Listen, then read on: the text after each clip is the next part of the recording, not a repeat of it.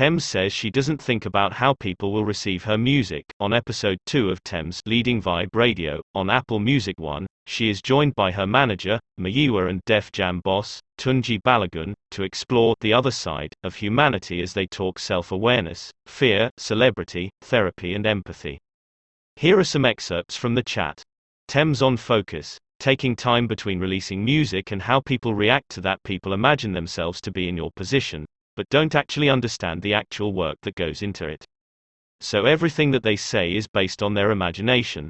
One thing that a lot of people never notice until now is that the first half of every single year, since I ever released music is my time to work on myself, work on my music, do everything I need to do. And in that time it seems like, oh my god, what's going on? Nothing is going on. And people start talking because everybody is scared. It looks like they have something important to say, or they have something reasonable to say, but really it's fear. And they're scared for me in quotes, but if you go to the roots of that, it's really because they're afraid of doing what they really want to do. And they feel like, oh, how can this person just be chilling? What is she doing? But you actually don't know what I do on a daily basis. You actually don't know how my life actually is in real life. You can't even fathom it. And if you were me, do you know whether you'd be alive? Do you know whether you wouldn't have done something by now? Do you know whether you would have handled it better than me? Because you don't know what I've seen or what I've gone through. And a lot of this is really self projection. Just projecting your own fears. Honestly, I don't. Maybe on the day that we're releasing it, the day of, I'll start looking for everything. Every reason why this song, this project should not be out. I'll start thinking, oh my gosh, what have I done? I'll start having last minute anxiety, and when I know I can't do anything about it, it's already something that is gone. Even if I said, oh, let's not do it, I can't actually stop it, but I just always decide all the time to have that last minute bout of drama.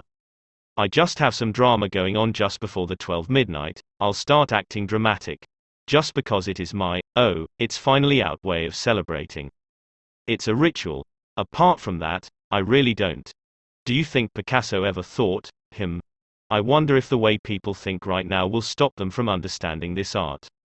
Maybe I should draw something that people can receive well. I don't, I mean, imagine if he did that, and we probably would not know his name, which real artist thinks about how people would receive something. Even if you took the formula, the reason why everybody should like something, you still find people that absolutely hate it and absolutely cannot digest it and absolutely dislike it. Even if I decided I'm going to do a project that's hits only, According to what I think people think is a hit, I would do a project that's hits only. Hits only. Hits only. It sounds mad. It sounds like a great idea. But when it comes out, there'll be something that doesn't quite gel. And it's not just because I have become a slave to people's opinions. It's also that there's nobody in this life that everybody likes. There's nobody. Art is an extension of you. Everybody cannot like your art because everybody cannot understand you. Everybody cannot receive what you're trying to send. And what you're really just trying to send is the truth from your eyes. How you see life, everybody can't see how life, the way you see life. So why worry about whether they'll see it from your perspective? If you don't, you don't, I'll be fine either way. I'm still alive. Tems on whether she actively tries to make songs that will empower her listeners. No, I don't think that because you don't think. Art is not something that is created out of thinking, it's created out of doing. You just open your mouth and sing.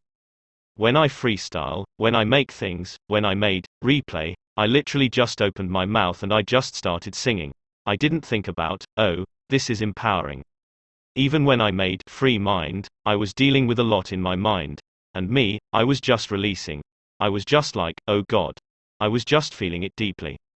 I wasn't thinking about anything. It's not a thought process. You don't think about breathing. I would never regret anything I released because I know that came from my soul and that's what is important. Every single song came from a true place. So the only way I can ever regret is if I do think, him, what would people like? And then I release it and realize that's not me at all. Why did I do this? I don't even believe the things I'm saying. Why did I do this? And then I'm unhappy, while everybody's happy, and everybody is feeling great with that song. And there'll still be haters on that song too. But if that song now went up, now I know that I hate that song with my life. Every time I perform it, I know it's not me. And then I've trapped myself into a marriage with this song that I know I don't really believe in. So who loses, who wins? Because the people that are listening to it, is it a win for them? Do they actually get anything tangible from that thing that isn't true? From that song that isn't your real life? So what was the point? Some people's way of creating is thinking about the masses. That's perfectly fine. But for me and for any real artist, if you want to be happy, because you can have all the money in the world, you can have all the hits in the world and you'll be miserable and you'll be trapped because you now start feeling like you can't express the real you after making so many hits. Then you can't, you're afraid to show people who you actually are. Because you feel they won't accept you, and then you trap yourself in your mind and you live your life continuously miserable.